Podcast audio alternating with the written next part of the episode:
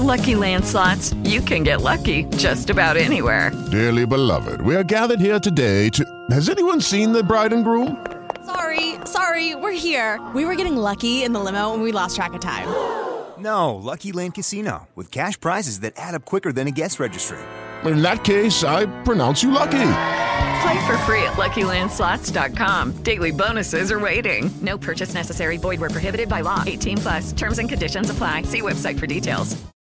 Lucky Land Casino asking people, "What's the weirdest place you've gotten lucky?" Lucky? In line at the deli, I guess. Aha, in my dentist's office. More than once, actually. Do I have to say? Yes, you do. In the car before my kids' PTA meeting. Really? Yes. Excuse me, what's the weirdest place you've gotten lucky? I never win and tell. Well, there you have it. You can get lucky anywhere playing at LuckyLandSlots.com. Play for free right now. Are you feeling lucky? No purchase necessary. Void where prohibited by law. 18 plus. Terms and conditions apply. See website for details. Que en el ritmo de la mañana. Ayer teníamos una conversación aquí a propósito de un nuevo producto muy bueno que está, que me ha validado dos veces los datos ya, me ha mandado el mensaje, sus datos fueron validados, gracias por validármelo dos veces. Igual pienso que está buenísimo la, el producto este nuevo del VHD que llama Billet. Hablábamos de el acceso que tienen algunos bancos a información que está, que uno le ha suministrado, información biométrica, a la Junta Central Electoral. Ayer hablaba con el abogadator, me escribía y me mandaba el reglamento que emitió la Junta Central Electoral para llegar a estos acuerdos con estas instituciones. Eh, se sabe poco de qué tipo de acuerdo es que, que la Junta ha firmado con esto, porque simplemente tanto las instituciones financieras, eh, la Junta no emitió ningún comunicado, pero las instituciones financieras dijeron, bueno, que vamos a trabajar con información biométrica, etcétera. Y uno, como no entiende mucho de ese tema, pues uno, uno lo uno pasó por alto la noticia. Pero lo delicado del tema eh, es importante que se hable porque es un tema delicado en muchísimos aspectos. La información biométrica de un individuo y que está bajo el resguardo de la Junta Central Electoral, entiendo yo debería estar sujeta a algún tipo de ley que cuide, que proteja y que haga consciente a, al individuo de qué tiene derecho. Porque ayer alguien me escribió de- del banco y decía del banco que eso es información del registro civil público y que cualquiera pueda acceder a ella. Y yo de verdad no estoy seguro, no soy abogado, no conozco de leyes, pero yo entiendo que yo no soy una propiedad del Estado Eso es correcto. y que mi información no es propiedad del Estado. Esa información es mía. Entonces, si alguien la va a utilizar, aunque sea con un objetivo noble, de seguridad, de cerciorarse de esto, yo tengo el derecho de autorizar o no, de saber si esta información se va a utilizar. No que yo un día llegue a una sucursal y me diga, ponga el dedo ahí, pero ¿cómo tú tienes información mía? Si yo no la suministré. O sea, yo no la- ni he firmado ningún papel con usted. Ni usted me ha informado oportunamente que usted tiene esa información mía. Es un tema complejo y déjenme decirle que esto que estoy diciendo y esta, esta preocupación no viene de que a mí, de conspiranoico y, y de llevar la contraria. En todo el mundo esta discusión se está dando. ¿Por qué? Porque las grandes empresas tecnológicas tienen acceso a un montón de información. Tan sencillo como que Apple tiene tu información biométrica, que tú se la suministraste de gratis, de tu cara, de tus dedos, y la tienen en una base de datos encriptada en un servidor en algún sitio. Y si mañana Apple decide que le va a entregar toda esa información a algún gobierno, tú no puedes hacer nada porque ya tú la regalaste. Y esas son las discusiones que se están dando en el mundo en el día de hoy. Y no puede ser un tema tomado a la ligera, que la gente, que la gente diga, no, eso no es nada. Sí, eso es algo, porque en el país no hay un marco legal que regule cómo se accede a esta información y hasta dónde tiene alcance quien la administre, quien la tenga, quien la resguarde, derecho a derecho a compartirla. Eso es una conversación interesante. Y ayer hablaba yo con alguien, decía, porque igual pasaba con los buros de crédito.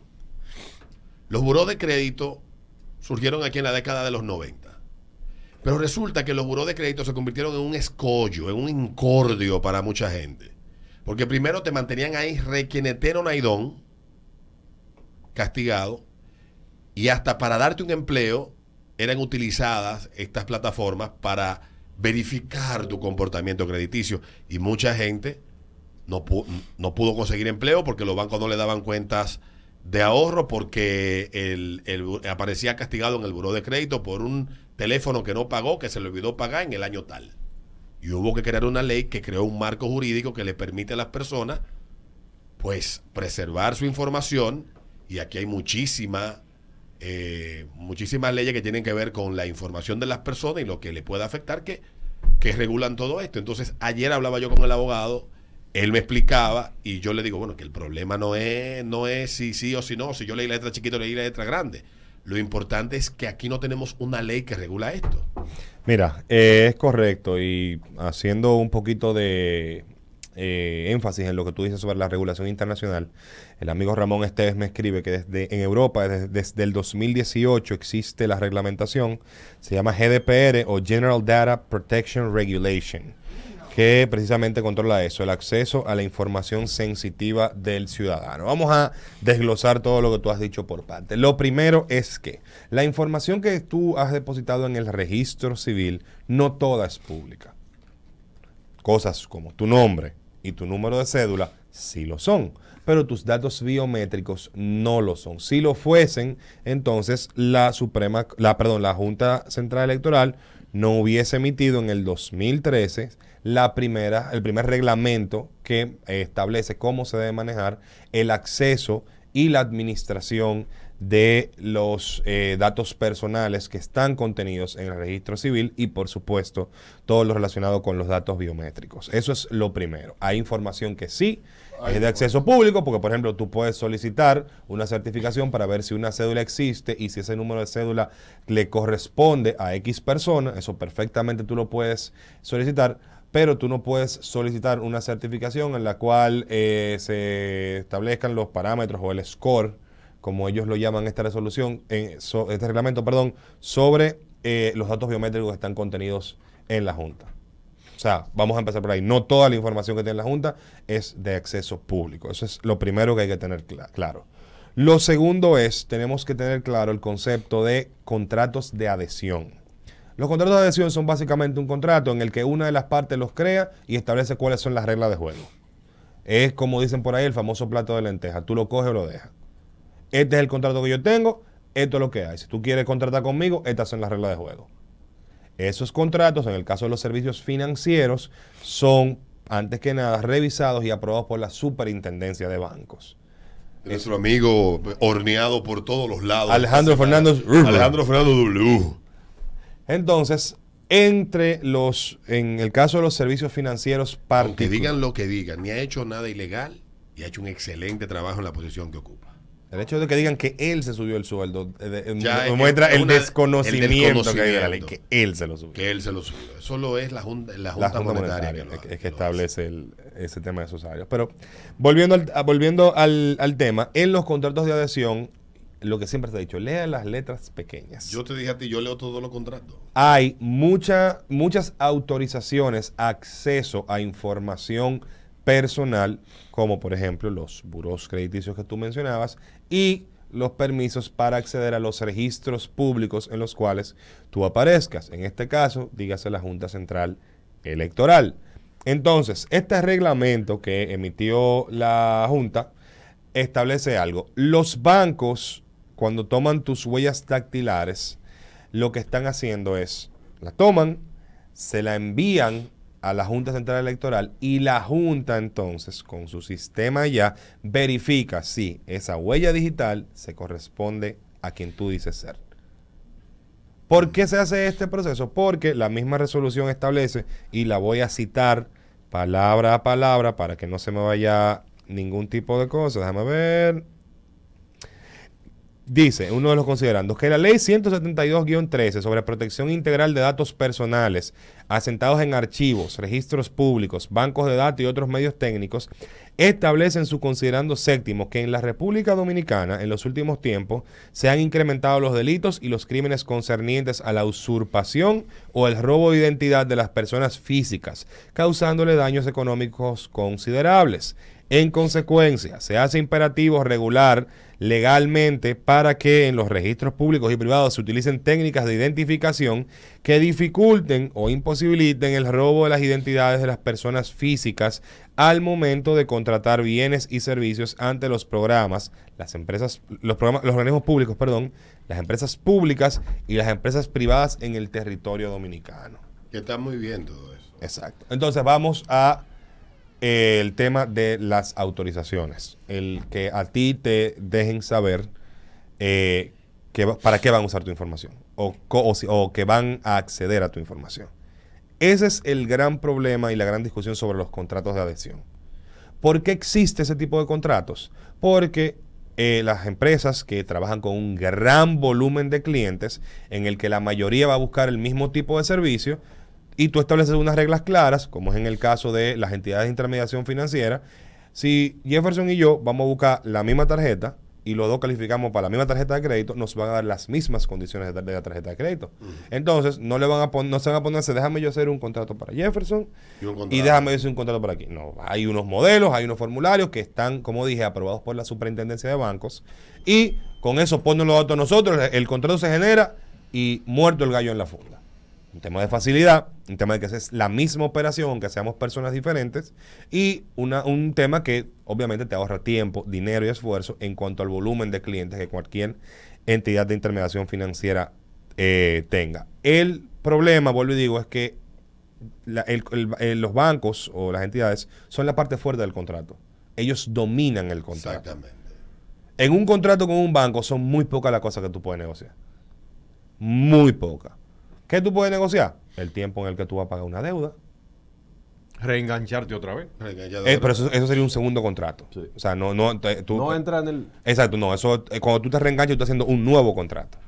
Pero, ¿Entiendes? Pero, lo que tú puedes manejar dentro de un contrato de adhesión es muy mínimo. Y ante esa circunstancia tuvimos hace unos años, y no sé si lo recordarás, un problema en que Proconsumidor eh, estableció que tenía eh, Facultad. facultades que realmente la ley no, No le otorga. Y lo que hizo el entonces superintendente de bancos en ese momento, que yo creo que fue un movimiento brillante, fue que le mandó absolutamente todos los contratos de todos los bancos que ellos habían revisado en superintendencia, mátense con esos contratos. Sigan ahí. ¿Ustedes quieren revisar los contratos? Revísenlo. Pero no tienen potestad sobre la negociación con los contratos, porque ya la, esa potestad se la da las, a la ley, a la superintendencia Intendencia, de bancos. para eso está pro no sé qué vaina, Eh, pro, pro- usuario. pro usuario. Volviendo al tema de, de- que hablábamos de los buros de crédito, la ley que ahora norma esa actividad y que establece una serie de, de- o sea, si, no sé cuánto años pasa tal cosa, bla, bla. Conozco el caso de un amigo que tuvo una situación económica que, eh, una situación económica que lo hizo caer en rojo. Pagó sus deudas, te castigan por 48 meses, tengo entendido. Y después de eso, los buros de crédito tienen que aparecer limpios. Pero hay un récord que queda en la institución Claro. donde tú tuviste la deuda, que queda a, a perpetuidad prácticamente. En el caso de él, eh, un banco, él fue a solicitar un producto y ese banco, al parecer, tiene la costumbre no de consultar el buro de crédito, sino también ir un poco más allá y consultar a otros bancos, violando la ley. Hay un tema, de, Porque secre- para- hay un tema de secreto bancario. Porque ahí. para tú, para tú hacer eso, debes de contar, si es que lo vas a hacer, y sin eso no- la autorización de la persona. De forma expresa o una orden judicial. Es la única forma en que Bueno, el secreto pues, bancario. Tú sabes que mi amigo, que mi amigo es complicado, cinta negra, notificó al banco que dio la información y notificó vía acto de alguacil al banco que la requirió.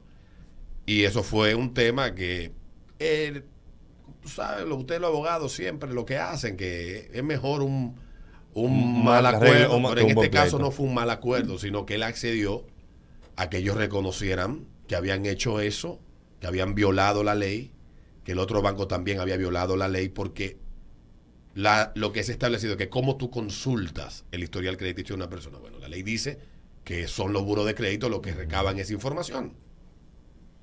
Y que tú tienes que autorizar de forma expresa a Sí. que a la- el acceso a esa información, que A- es muy a importante. esa información. Que recordarás que aquí lo hemos tocado, que aquí hay, em- hay personas que están ofreciendo trabajo, empresas que consultan sin, sin hablar Sin contigo, tu Y entren, buro crediticio. entren a los buros de crédito porque usted tiene una consulta, creo, o dos consultas al año que son gratuitas, porque esa información crediticia también es importante que usted sepa que es suya. No le pertenece al buro de crédito. Y usted tiene que ver que está ahí. Ellos son guardián. Ellos son guardianes de esa información. Entonces mi amigo le armó un peo del tamaño de a los dos, a los dos bancos. Entonces, eso quedó ahí, pero es importante que la gente sepa que no es, así como hay gente que son poco ética en la política, hay gente poco ética en todas las actividades. es así. No importa si es la banca, si es lo que sea, hay gente que se vuela las reglas. Imagínate tú que eso es con el historial crediticio de una gente que pudiera ser con tu información sensible. Claro. Entonces no puede ser que venga un día una institución y diga, mira, esa información, haz con ella lo que tú quieras. No debería ser así. Yo soy de los que cree, pienso que a partir de lo que dice esa misma resolución del 2013 y partiendo de la realidad de lo que está, cuando eso se hizo, a todo el mundo debió de notificársele. Debió mencionársele. Mira, Debió- existe una posibilidad o, o, o mediante Nosotros ley. a partir de ahora tenemos acceso a su información. A nadie lo dijeron. Fue de un día para otro, tú llegabas y ponga el dedo ahí. No puede ser así. E- Porque eso se supone que te- te- porque tenemos que vivir en una con orden.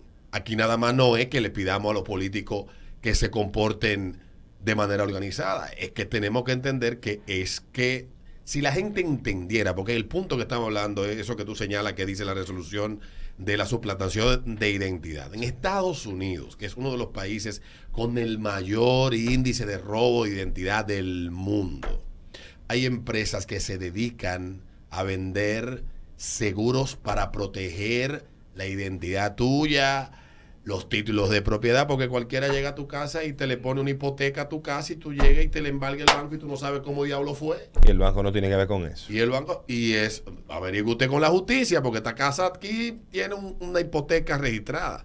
Y eso pasa todos los días. Hay miles de casos, decenas de miles de casos en Estados Unidos sin la estudiar. Las empresas andan a granel que dan estos servicios que de protección de la información de la persona. O sea, no estamos hablando de un tema sencillo, ni es algo que yo ayer lo toqué por joder, sino porque debemos de estar conscientes de lo delicado que es.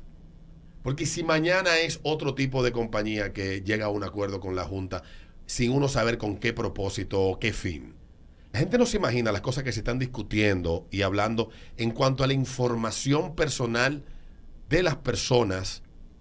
Por ejemplo, en el Congreso hay un comité de Estados Unidos que está discutiendo una serie de situaciones que se están dando por la obtención de información biométrica a través del ADN de los individuos y que a través de eso comenzó a partir de las pruebas masivas para el COVID.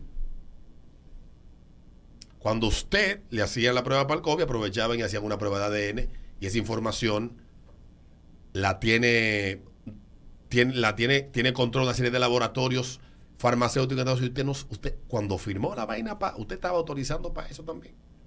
Y ahora ellos están investigando cuál es el fin detrás de eso. Y ojo, esto no es una conspiración, una teoría conspiranoica de Alex Jones. Esto lo denunció un representante de el Partido Demócrata, que está lejos de uno darle la connotación que tienen los republicanos de que son conspiranoicos. Y de que andan, creen que todo es una conspiración. Entonces estamos hablando de una cuestión que es seria, que tal vez usted les reste importancia, pero no, no tiene importancia. Mira, Y debe de, y, y yo creo que con esto lo que debe haber es transparencia. No debe de ser una cuestión de que sí, uno lo sabe, yo le agradezco que usted me cuide mi dinero y quiera ser lo más riguroso posible en cuanto a la seguridad. Pero yo tengo derecho a que usted me informe. Y yo tengo derecho, aunque ya esté informado y no vaya a autorizar nada, que usted me lo informe. Claro. Mira, yo, una, una de las cosas, yo creo que ese es el mejor ejemplo que aquí podemos tomar. Todo el mundo, a- aquí a todo el mundo, o le han clonado una tarjeta o conoce a alguien que le han clonado una tarjeta. Y ese quizás es uno de los sirve de... A mí me vaciaron una cuenta de banco. A mí, a mí me la vaciaron en dos ocasiones, que por eso me fui de ese banco. Y si no hago un show aquí, todavía estuviera yo cogiendo lucha con el banco. Y me devolvieron mi cuarto. Eso fue en agosto del año 2015. Que es uno de los bancos más rigurosos de aquí en cuanto a, a información. Pero, pero ahí, Sí. eh, en cuanto a seguridad, es un tema. Eh, es un tema complicadísimo. Entonces. Mira, pero, para, para terminar ejemplos, ¿cómo se siente uno cuando se da cuenta que le declararon la tarjeta? Uno se siente como que lo encueraron y lo pasearon por la calle. Imagínate que aparezca un, un Messier con el Juan Arturo Recio. Entonces un Juan moreno. Juan Arturo Recio. Recio. Recién. Como hay gente apellido Pellerano y Bermúdez y Barceló, Exacto. Iglesia y vaina, que andan por ahí con cédula de gente. Sí, ¿Y tú sabes qué pasa mucho aquí? Aquí hay muchísima gente que tiene tres, cuatro líneas, líneas telefónicas que nunca han ido a sacar. Por eso mismo, porque alguien robó su Pero- identidad y está abriendo yo líneas no te conté a ti la historia de que yo tuve que pagar una deuda de un teléfono para yo poder hacer la portabilidad de telefónica que estaba que yo nunca saqué. ¿Y cómo yo discutía eso? Eh, yo lo que me quería era, "Ay, yo pagué los cuartos y me fui. Yo no sé cuál. Yo nunca saqué ese número. Yo tengo, yo tengo una, una amiga, que yo incluso nosotros llevamos ese, ese caso contra esa compañía en su momento. En la misma eh, compañía telefónica, en la misma sucursal, le abrieron tres números de teléfonos diferentes. Una tipa que ni siquiera sabía dónde estaba la sucursal. Que eso, esos sistemas han cambiado Claro. en, ah, en, lo- en las telefónicas y se hacen más rigurosos para tú, para tú poder hacer esto, pero igual pasaba. Pero, por ejemplo, los, pro- los próximos compañías que van seguro viendo esto a solicitar acceso a datos biométricos son las telefónicas. Eso viene por ahí. Por la misma situación que los bancos solicitaron acceso a la Junta Central Electoral. Temas de seguridad. Eso también viene Eso por está, ahí. Está bien, pero lo que debe de haber es una norma más clara de cómo se tiene acceso a eso. Claro, yo creo que la Junta tiene que hacer un mejor trabajo de comunicación, estableciendo, nosotros estamos haciendo esto por esto, cuando tú nos ofreces tus, tus datos, la lógica detrás de esto es esta, eh, y que todo el mundo lo sabe, porque al final la ley, la, ley, la ley establece que la Junta es la que resguarda y administra todos los datos personales, le da esa potestad. Pero no es la dueña. Pero no es la propietaria. Ciertamente no es la propietaria. Cada quien es propietario de su información personal. Hay algunas que por su naturaleza pertenecen a registros públicos directamente y todo el mundo tiene acceso a ellas. Hay otras que no. Eso como cuando una gente me dice, no, que tú no puedes subir una foto de un vehículo donde se vea la placa. Mentira. ¿Por qué? Por algo las placas están fuera de los vehículos. Exactamente. Para usted pueda identificar el vehículo y, y- y si ese vehículo lo choca a usted, usted puede ir a la, jun- a la a DGI perdón, y solicitar una certificación para ver de quién es ese vehículo con la placa. Como dicen, no que eso es ilegal. No, mentira, eso no es ilegal. Hay información pública que es necesaria que sea pública por la naturaleza de la situación. Obvio que sí. Pero, pero lo, lo, lo importante de esto es que es un tema que si no es hoy, si no es en este año, en algún momento se tocará porque por lo sensible Sí, de- de- del tema. Y, y uno tiene que educarse en ciertas cosas que tal vez uno no sabe. Ahí, ahí la gente, la gente antes debe de recordar qué cantidad de mensajes publicitarios le llegaban a ustedes por SMS. A ustedes ya se le olvidó eso. Que aquí habían empresas telefónicas que vendían los paquetes de números, no sé cómo los conseguían, si era que los vendían o qué era. No, porque Y- cuando tú utilizabas a las telefónicas a vender, a vender tus datos cuando tú firmabas el, el acuerdo a, con ellos. y a usted a lloverle llamada, vaina. Y eso, eso cambió. Con una ley cambió eso. Las telefónicas no pueden vender su información. Eso es así. Y o el lío que pasó en el año 2008 cuando Mark Zuckerberg cambió las reglas de Facebook y decía que toda la información que usted compartiera en Facebook, fotografías, datos personales, todo, era propiedad de Facebook a perpetuidad. Y podían hacer- o explotarlo. eh, y explotarlo como yo quisiera. Y el mundo casi se fue de cabeza. Obviamente porque es un tema sensible. Entonces, Y perdón, el, mejor- el ejemplo más cercano, que quizás esa gente, la gente se acuerde muchísimo más, las elecciones de 2016 en Estados Unidos, cómo se le cayó arriba a Facebook por el tema de la venta de información, De información. Sí, sí. sobre los votantes y cómo empezó a mostrar, cómo grupos en Facebook empezaron a aprovechar esas informaciones para acercarse a posibles votantes. sí. Es un tema, es un tema eh, complejo, Que de hecho, interesante, En Netflix hay un documental. que anda con un que anda con un velo de, de un manto de oscuridad, pero que es importante que se hable. Que pregunten en China lo que hacen con la información biométrica de la gente. Ahí se aparece todo el mundo. No, no, por eso mismo. No, no, no. Pero que, pregu- que pregunta qué pasa en China con la información biométrica, biométrica de la gente. En China, todas las cámaras son de reconocimiento facial. Todas. Tú cruzas un semáforo en rojo, Y tan, ahí está tu multa. existe lo que se llama, el, yo he hablado aquí antes de eso, se llama el social eh, credit, o sea, el crédito social.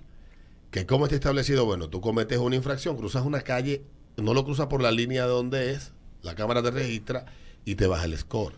Cuando te baja el score, tú pierdes la posibilidad de poder comprar por internet, comprar ticket de avión, ticket de tren, hacer cierto tipo de transacciones. Cuando son cuestiones mucho más graves, todo, así mismo es el castigo. Entonces es un tema delicado y sé que a los políticos de Occidente que le encanta la idea de poder contar con herramientas similares para ellos tener más arrodillados a los ciudadanos que ellos dicen falsamente que les sirven. No es verdad, los políticos no te sirven a ti, mi hermano. Los políticos se sirven de ti.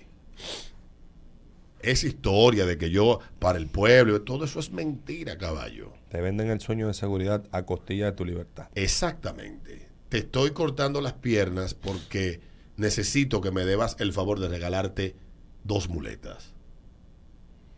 Eso es así.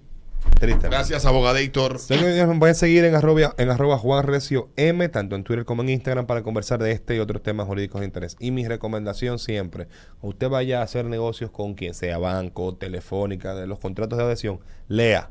Lea, Lea. lea, lo- a lo que usted Yo accedió leo para contratar todo. ese servicio. Leo todo, óyeme, todo. Porque yo tengo una vaina que a mí me gusta cuando reclamo. Reclamar, no, la no necesariamente tener la razón, pero por. Reclama esa con base, por lo menos. Reclamar con base. Usted dice tal cosa y usted me está fallando. No, como mucha gente que, ah, que le subían el límite de la tarjeta. Ah, pero yo estoy bien en ese banco. Te autorizó a eso. Exactamente. Y no solamente eso, sino también que pasa con las telefónicas que te dan una velocidad. eh, tú contratas una velocidad. Me pasa a mí que yo tengo 100 megas contratados y mi velocidad promedio son 10. Sí. Con picos de 40, 50. En alguna zona de la, de la ciudad. No, no, no, en el, en el, en el de la casa. O sea, o el pico es como cuando se recuerda, ¡pam! y sube. Exacto. Cuando tú estás chequeando para quejarte, sube. ¿de Ajá, qué? sí. Eh, Mira, subió a 40 y vuelve otra vez a su 10 normal, pero que la gente no sabe qué dice. Velocidad desde hasta, no la velocidad de. En España hubo una demanda de una española que el contrato de ella no decía, decía velocidad de 4 megas, no decía hasta. Ella ganó la demanda porque Telefónica de España, en el contrato decía que su velocidad iba a ser de, no hasta. Entonces tenía que ser constante de esa velocidad. Tuvieron que ponerle su velocidad a la tipa. Con, no sé cómo lo hicieron, una línea dedicada al diablo y ella ganó una demanda económica. Bien hecho. Al final eso no negocia. Mira, te damos unas cuantas cosas y te vamos, te vamos a poner un mejor servicio para que quede en la velocidad contratada. Ya. Exacto. Eso es lo que hace. Pero es importante que la gente lea Sí. porque la gente a veces se queja y no sabe que tiene a, que leer A, qué ha dado aquiescencia? sí, la letra La pequeña. dominguera. Gracias al abogadator. Hola, buenos días, mi pana. Buenos días, bienvenido a Sherwin Williams. ¡Ey! ¿Qué onda, compadre?